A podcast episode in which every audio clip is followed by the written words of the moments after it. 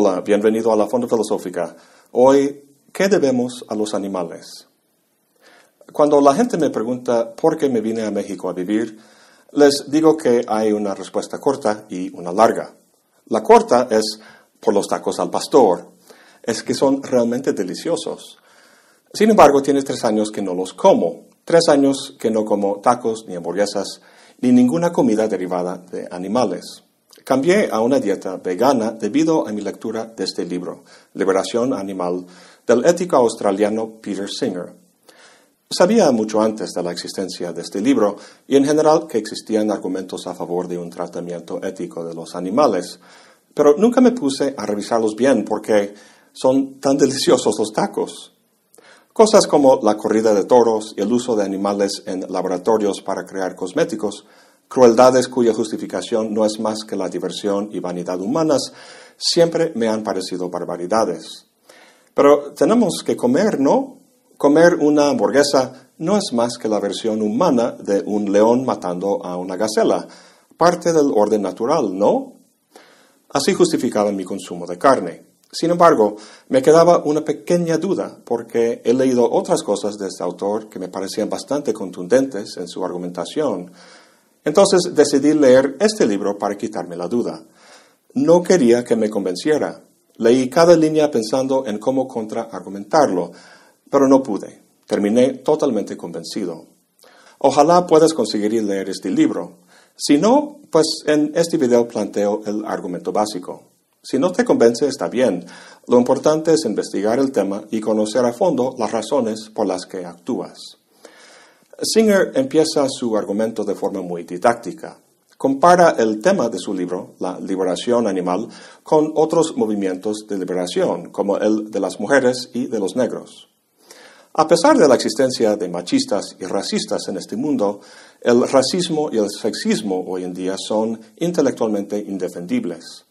Las mujeres y los negros no carecen de derechos debido a su sexo o el color de su piel, sino que todos los seres humanos son iguales. Ahora bien, el título del primer capítulo es Todos los animales son iguales, o sea, los animales humanos y los no humanos. Singer piensa que el principio ético sobre el cual descansa la igualdad humana nos obliga a incluir a los animales también. ¿Cuál es ese principio? Pues si podemos entender por qué el racismo y el sexismo son éticamente malos, veremos en qué consiste. La primera línea de la Declaración de Independencia de los Estados Unidos dice que todos los hombres han sido creados iguales. Al mencionar eso en su famoso discurso en Washington, Martin Luther King no quiso decir que no haya ninguna diferencia entre los hombres. Claro que las hay, diferencias de estatura, color, aptitudes, mil cosas. La ciencia puede medir y dejar muy claras esas diferencias. Sin embargo, lo que nos hace iguales no es un hecho medible, sino una idea moral.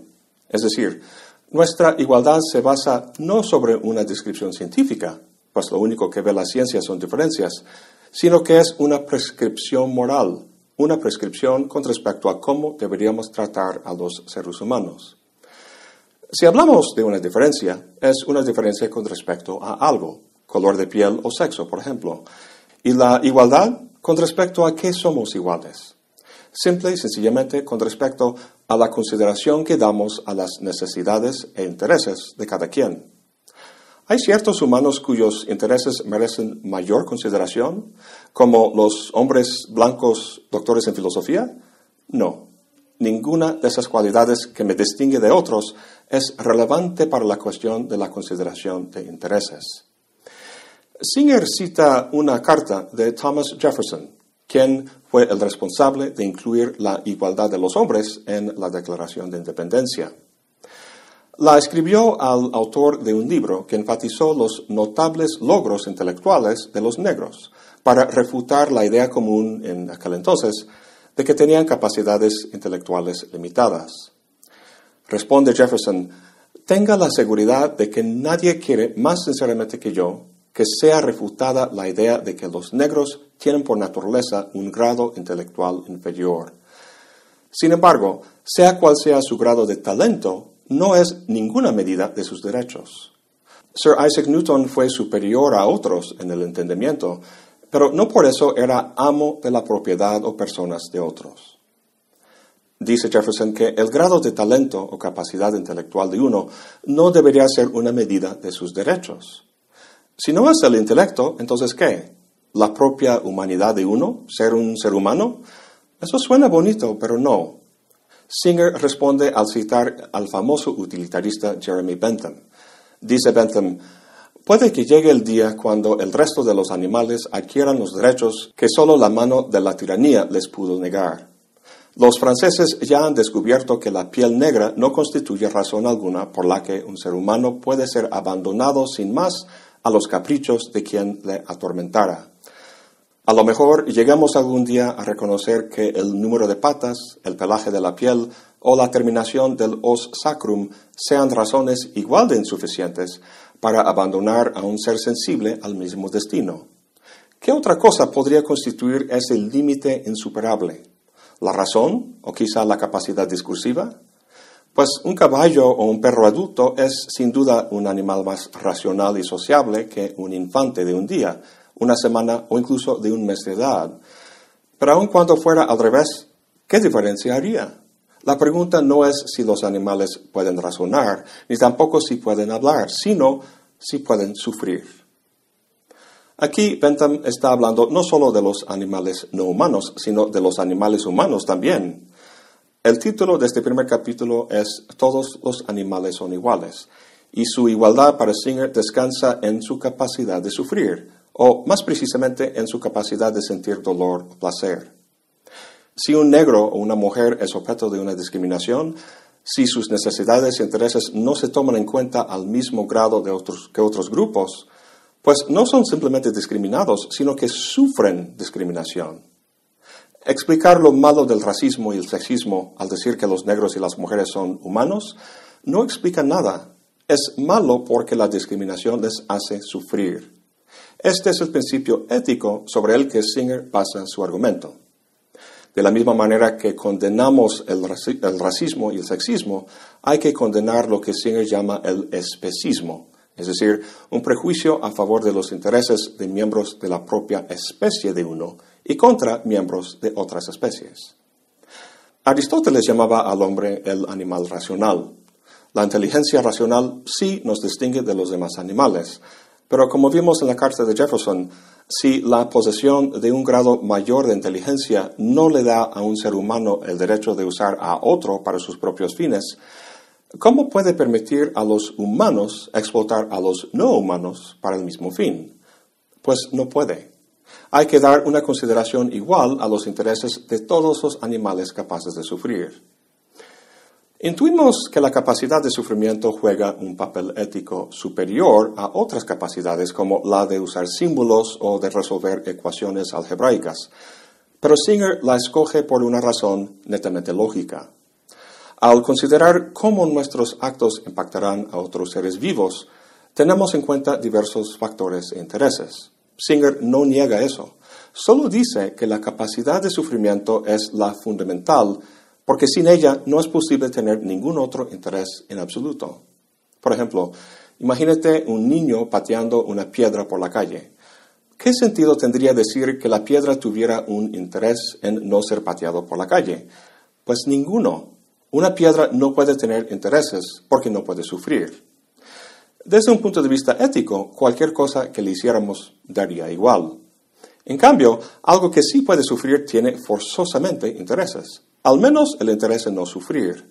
Un ratón, dice Singer, sí tiene un interés en no ser pateado por la calle, precisamente porque sufrirá. Con todo esto, Singer no afirma que los animales no humanos tienen derechos, ya que ese es un concepto propio de un entorno político y jurídico. Su argumento es más bien ético. Dice que no puede haber una justificación moral para no tener en cuenta, no considerar el interés que un ser sentiente tiene en no sufrir.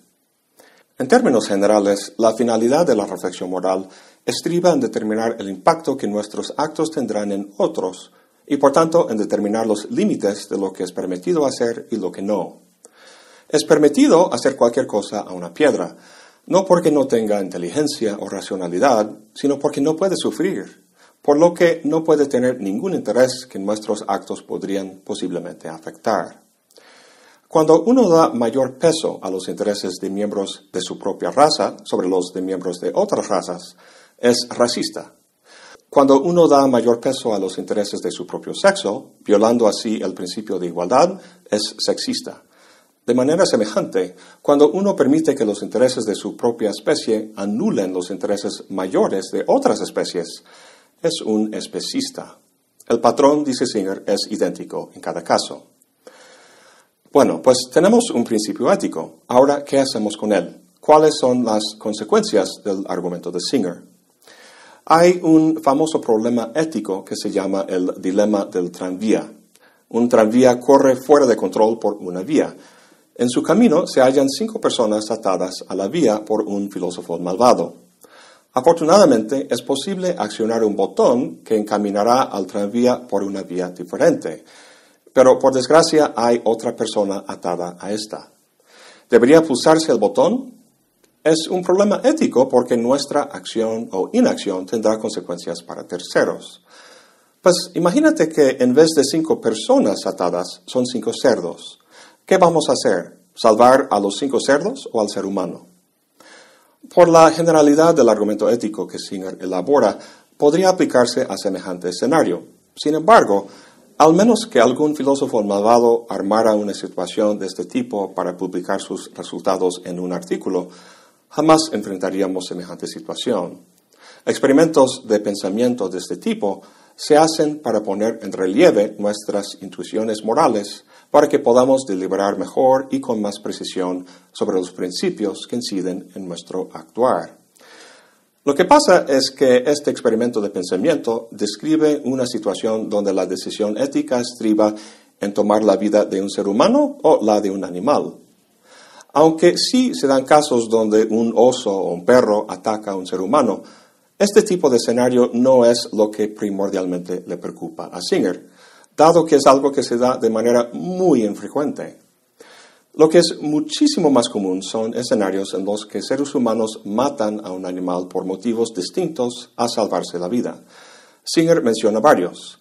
La cacería, sea por deporte o por obtener pieles, la crianza de bisones y zorros para hacer abrigos de sus pieles, capturando animales silvestres y poniéndolos en pequeñas jaulas para que los seres humanos los miren, atormentando a los animales para que aprendan trucos para circos o para que entretengan el público en rodeos o en las corridas de toros, matando ballenas con arpones explosivos bajo el pretexto de la investigación científica, ahogando a más de 100.000 delfines cada año en redes que arrojan los pescadores de atún y disparando 3 millones de canguros al año en Australia para convertirlos en alimentos para mascotas.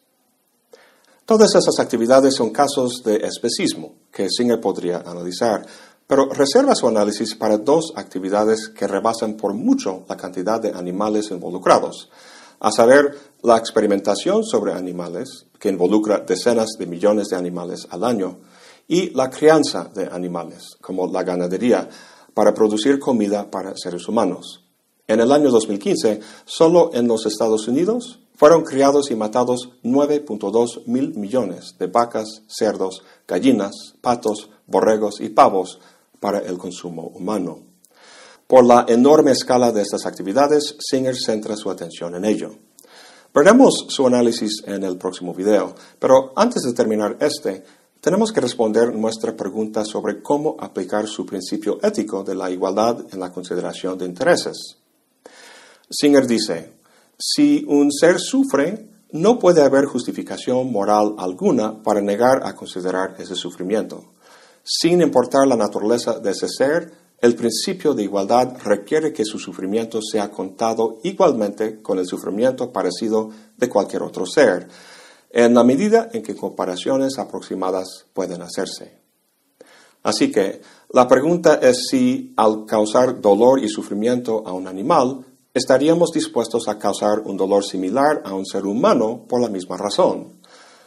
Para responder a esta pregunta, tendríamos que hacer una equivalencia, hasta donde sea posible, entre el dolor del humano y del animal. Singer da un ejemplo. Dar una bofetada con la mano abierta al trasero de un caballo haría que se sobresaltara un poco, pero no sería doloroso. Hacer lo mismo a un bebé sí causaría dolor, dado que su piel es más sensible. El equivalente para un caballo sería quizá un golpe fuerte con un palo. Llegando a una equivalencia aproximada, el principio de Singer dice que si consideramos que es malo infligir ese grado de dolor a un bebé por ninguna buena razón, entonces al menos que seamos especistas, tendríamos que considerar que es malo también infligir la misma cantidad de dolor a un caballo por ninguna buena razón. Singer comenta que hay una diferencia importante entre las capacidades de sufrimiento de los humanos y los animales. Los humanos adultos normales tienen conciencia del futuro, lo pueden anticipar y hacer planes de vida y saben que algún día morirá. Un animal con cáncer solo sufre dolor físico, pero un humano con cáncer sufre mentalmente también, pues le angustia su muerte inminente y saber que ya no va a ver a su familia y amigos le llena de tristeza. El ejemplo que da Singer tiene que ver con uno de los temas que le interesa analizar, la experimentación sobre animales.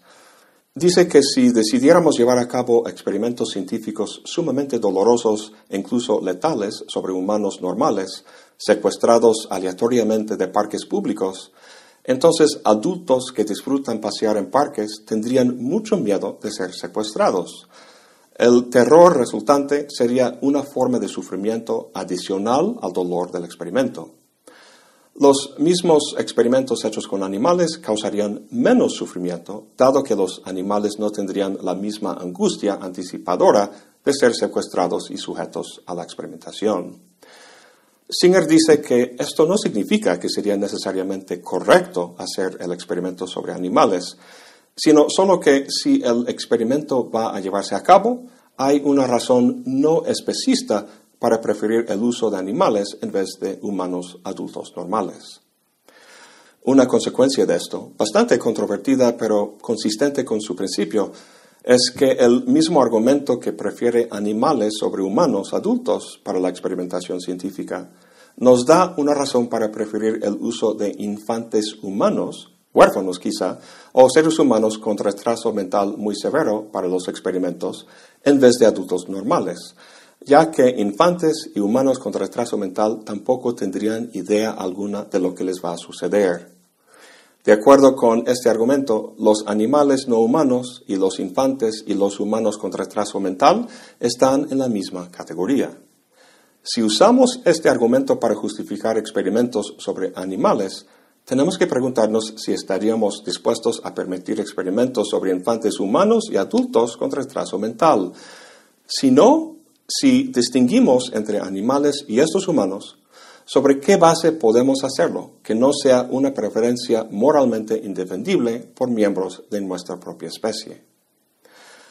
A lo mejor piensas que sea imposible comparar con precisión el sufrimiento entre diferentes especies. Singer estaría de acuerdo. Pero dice que la precisión no es esencial.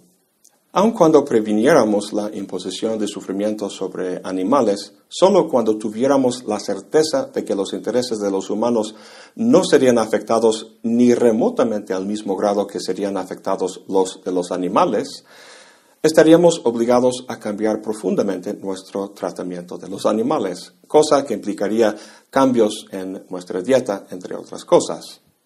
Esto es el caso con los dos temas que veremos en el próximo video, la experimentación sobre animales y la crianza de animales para alimento. Eso es todo por hoy. Gracias por acompañarme. Hasta la próxima y buen provecho.